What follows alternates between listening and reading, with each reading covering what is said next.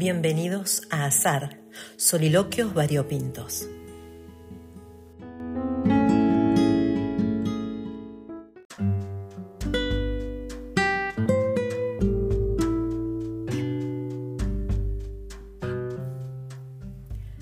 Crecí rodeada de médicos y abogados, mi melliza de la vida es bióloga, muchos de mis amigos son psicólogos y artistas.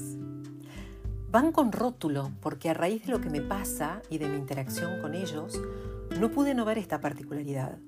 Todos tienen en común su humanismo y la necesidad de ayudar desde su lugar, algunos con mentes más racionales y otros más emocionales.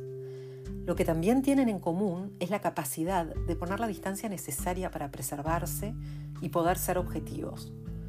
Los artistas, si bien buscan estar en comunión con su público, tienen la distancia natural puesta por el escenario y las luces que no te dejan ver un poco.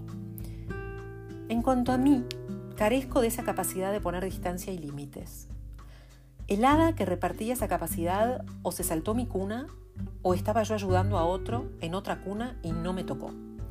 Y a la que se le fue la mano fue al hada de la empatía. A esa, si la encuentro, me arruinaste la vida, querida. El otro día una amiga psicóloga me preguntó, al pasar, como suelen hacer ellos, Irene, varios meses después, ¿te preguntaste para qué te sirven los síntomas? Pluf. Para complicarme la vida, qué sé yo. Servirme en sí no me sirven. Pénsalo. Y ahí volví varios años atrás en mis sesiones de psicoanálisis lacaniano donde después de haber cruzado todo París, de haber dejado al chico con una babysitter, llegaba yo sudorosa a la consulta con la lengua afuera, no había terminado de recuperar mi aliento, que después de algunos ajá mm, y silencios, me decían, muy bien, nos vemos en la próxima sesión. Sin una sonrisa, sin una mirada, sin un pomo. Perversos. Me iba con las mismas inquietudes arrastrando mis penas, como decía mi papá. Al día siguiente, yendo a lo de mi madre por unos trámites médicos, de la nada dije, me cansé que mis síntomas dicten mi día. No los necesito para justificar que no puedo cargar con tanto. Lo puedo decir ahora. No puedo con tanto, con tanta responsabilidad, tanto estrés. No tendré más síntomas, pero aún necesito tiempo para descansar y regenerarme, sanarme, cuidar mi alma y mi mente sobre todo. Comentándolo con otra amiga que me preguntaba cómo estaba después de mi bien, me dijo, no, no te pregunté cómo te sentís, te pregunté qué sentís, qué venís sintiendo. Agobio, estrés, no podía más, y culpa, porque lo que vive mi mamá me cansa, me agobia, me asfixia, Culpa porque la que lo padece es ella y la que está cansada soy yo. Y porque me tengo que ocupar de muchas cosas en una situación privilegiada. Pero nadie me preguntó si quería cambiar mi vida. Y hay cosas que podrían ser diferentes si me hubieran preguntado. Se supone que debo retomar la posta de mi madre, ya que ella ya no puede. Y ahí, silencio. Respiré y dije, no. No. ¿Sabes qué siento? Siento enojo. Eso es, estoy enojada. Enojada, estoy súper enojada. Enojada porque si bien agradezco muchas cosas y no puedo quejarme, me enoja que hayan decidido cosas por mí, que ni siquiera me pregunten qué pienso, que todo sea dado por sentado. Soy hija única, ergo todo lo que ella no puede hacer, debo hacerlo yo. Y no hablo de cuidados, hablo de negocios, y a mí nadie me pregunta si quiero. Siento en el alma la vejez que le está tocando vivir. Me duele profundamente verla desaparecer en su confusión progresiva, pero es su vejez, es su vida. Tiene 93 años y es normal que estas cosas pasen. Y debe transitarlo, ella, no yo. Tuvo una vida maravillosa, amó y fue amada, tuvo una familia, disfrutó de la vida, tuvo muchos amigos y cenas con risas, y hoy, con más de 90, le toca el deterioro, del cual es consciente y le duele, sin dudas.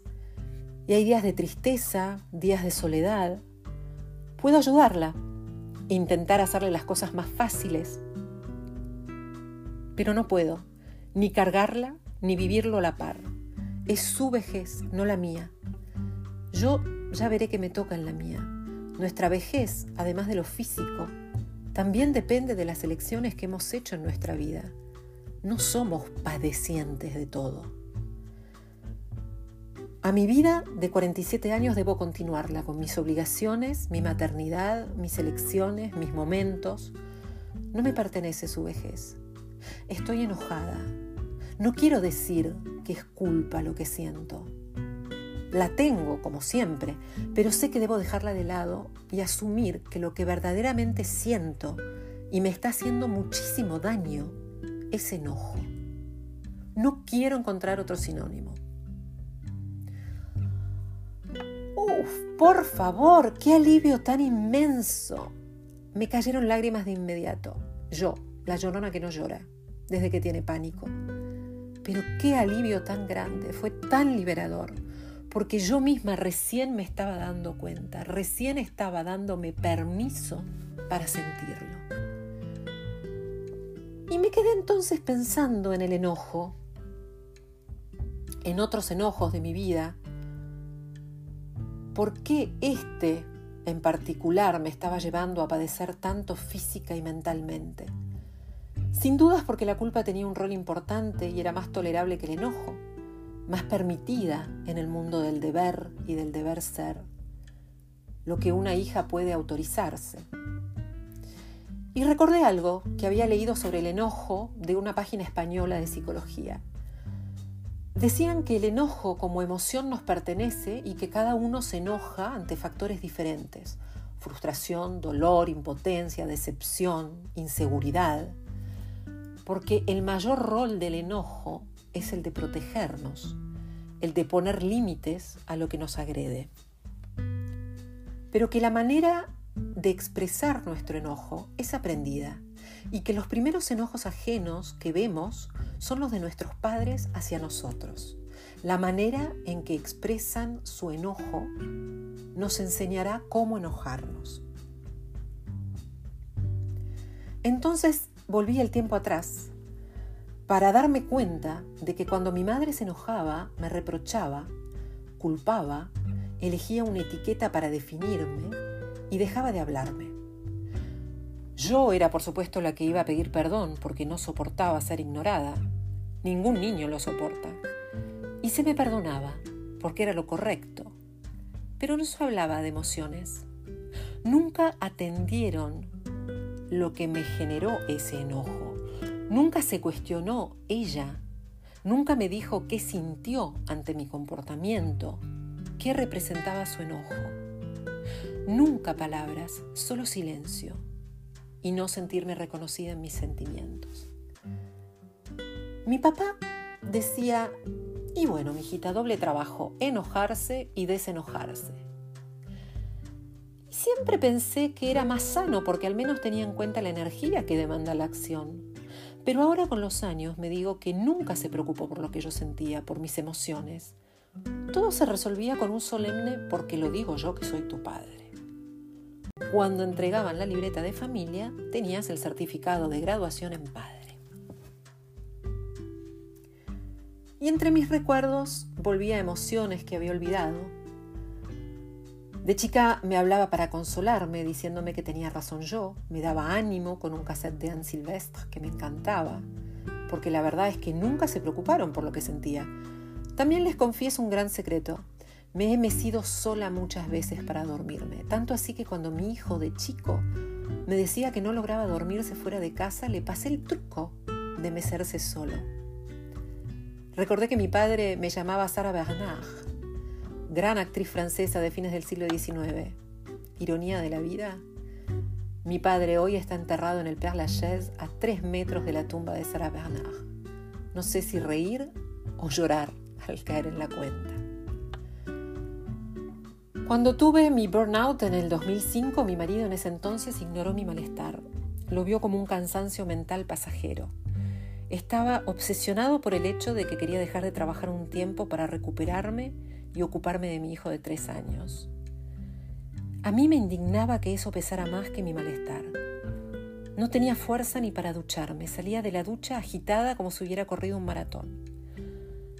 Uno de los sentimientos más dolorosos que pude formular tras nuestro divorcio fue que no hay dolor más grande que el de sentirse solo estando acompañado, porque nos volvemos invisibles para el otro y al final para nosotros mismos también.